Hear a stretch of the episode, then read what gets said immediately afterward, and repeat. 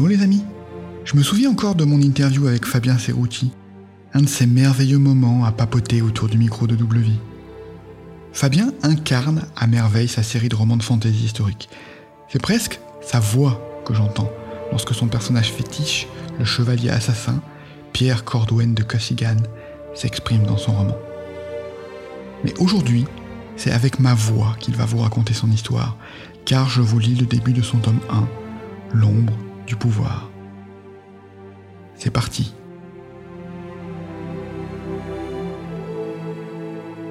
Chapitre 1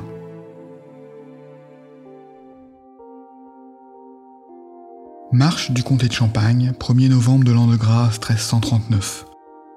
C'est l'heure de la prière des laudes, et il fait un froid de glace. Emmitouflé dans des peaux de loup et assis sur la vieille selle de mon cheval, j'attends ma proie. Dans le gel du matin, le guet de Sainte-Anne est une pure merveille. Le ciel est limpide et d'une clarté incomparable. L'eau de la rivière Arnance scintille comme de l'or, et les arbres, comme les rochers, sont illuminés par les rayons glacés du soleil de l'aurore. Je suppose que c'est un bel endroit pour mourir. L'homme que ma compagnie doit tuer est à l'heure, comme prévu. À l'image de tous les êtres vivants de ce monde, il file à vive allure vers le lieu où l'attend son destin. Et il a beau avoir du sang des peuples anciens dans les veines, il a beau être rapide, puissant et sûr de lui, son arrogance le pousse à commettre dès le début une grave erreur de jugement. Il a esquivé facilement les flèches mal taillées que trois de mes hommes ont tirées sur lui par l'arrière, et il est donc convaincu que le danger vient de cette direction. Cela ne l'inquiète pas outre mesure, il sait ses assaillants peu nombreux et les estime mal entraînés. Des ou de quelconque déserteur sans doute, et il est par conséquent persuadé de pouvoir échapper aisément à la piètre embuscade qui lui est tendue. Il se trompe. Il traverse le guet de l'Arnance au triple galop, tout en s'entaillant légèrement les veines afin de tisser un sort de protection sur ses arrières. On aperçoit bien son visage à présent et on voit ses longs cheveux finement nattés voler dans le vent et dégager clairement ses oreilles élancées. Envoyer un elfe a été une sage précaution de leur part, mais si tout se déroule selon ce que j'ai prévu, cela ne sera pas suffisant. Le destin est rarement en retard au rendez-vous que je lui fixe, et les répits qu'il accorde sont toujours de courte durée. J'ai choisi comme point d'observation un petit promontoire, à peine 4 ou 5 toises au-dessus de l'endroit où, en toute logique, le cavalier elfique devrait bientôt trouver la mort. Trois autres des miens l'attendent en contrebas au détour du chemin. Ils se tiennent prêts à relever d'un coup sec et brutal la corde dissimulée et attachée au vieux chêne qui leur faisait face. À une coudée et demie du sol, pour faire s'effondrer sans crier gare, la monture et leur cavalier. Le cheval de notre cible file comme si le cœur de Sleipnir lui-même battait dans son poitrail, et il est en train de distancer allègrement ses poursuivants. C'est un pur sang elfique de toute beauté, tellement rapide que ses sabots effleurent à peine le sol dans son galop. Une bonne chose que cette poursuite ne soit pas faite pour durer plus longtemps. La corde du piège se tend soudainement, alors que l'elfe se retournait pour jeter un coup d'œil vers l'arrière, et sa monture la heurte avec la rudesse d'un bélier de combat, frappant les épais vantaux d'une forteresse. Le choc est si lourd que mes trois hommes pourtant aguerris et préparés sont arrachés au sol et projetés dans les airs sur cinq ou six pas.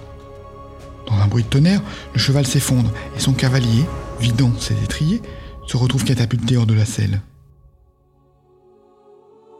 Tout a été prévu pour qu'il aille percuter de plein fouet l'un des grands rochers de grès blanc qui parsèment la verdure des abords du chemin. Et son atterrissage est d'une brutalité inouïe. La pierre se teinte de sang et de grosses taches rouges éclaboussent les alentours à plus de trois coudées à la ronde. Pour autant, la partie n'est pas gagnée. Elle ne peut pas l'être encore. Les renseignements dont je dispose me portent à croire qu'un ensorcellement de flammes relie le message sur lequel je dois à tout prix mettre la main, à l'essence vitale de son porteur. Si le cœur de ce dernier venait à cesser de battre alors que le parchemin est encore en sa possession, un charme de feu les réduirait tous deux instantanément à l'état de cendres fumantes et inutilisables. Tout ce qui se trouverait à moins de cinq pas subirait immanquablement le même sort. Il est évidemment hors de question que cela arrive. D'après mes prévisions, le choc et la brutalité douloureuse de la chute auraient dû avoir raison de la conscience de l'elfe. Malheureusement, ce n'est pas le cas. Tout ensanglanté, il bouge encore, s'agrippe à la pierre et commence même à se remettre debout. Voilà qui est à la fois impressionnant et particulièrement ennuyeux. Mes hommes réagissent avec leur efficacité coutumière. Ils sont déjà sur pied et s'élancent en courant en direction de l'ennemi. Ils sont rapides et bien entraînés, pourtant cela n'est pas suffisant. Couvert de son propre sang, un bras visiblement brisé, l'elfe a réussi à se relever et les regarde approcher d'un air froid et déterminé. Bon Dieu, je n'aime pas ça. Une arabesque de sa main valide, quelques mouvements habiles de ses doigts, une incantation murmurée du bout des lèvres. L'elfe en appelle aux sources du vent et de l'acier.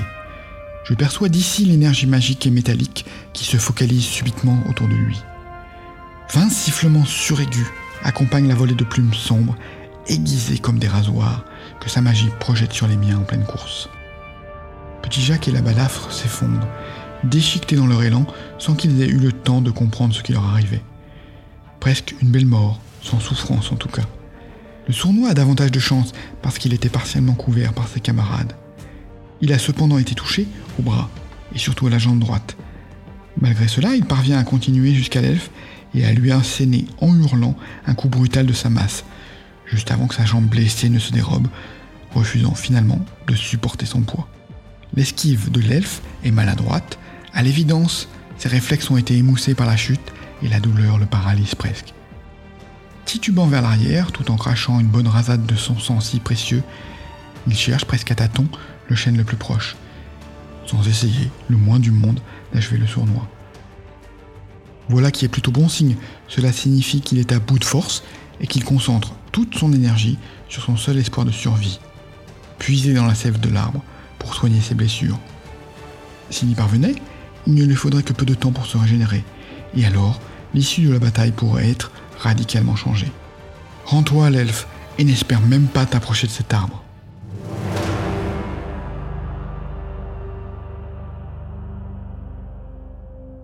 Voilà, j'espère que cette lecture vous a plu et que, peut-être, le chevalier assassin vous accompagnera dans vos lectures d'été.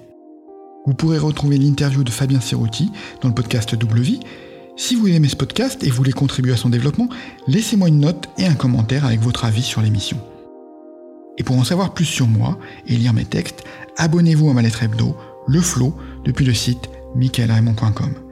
Et rendez-vous la semaine prochaine pour une nouvelle lecture. D'ici là, portez-vous bien, je vous souhaite un été rempli d'imaginaire.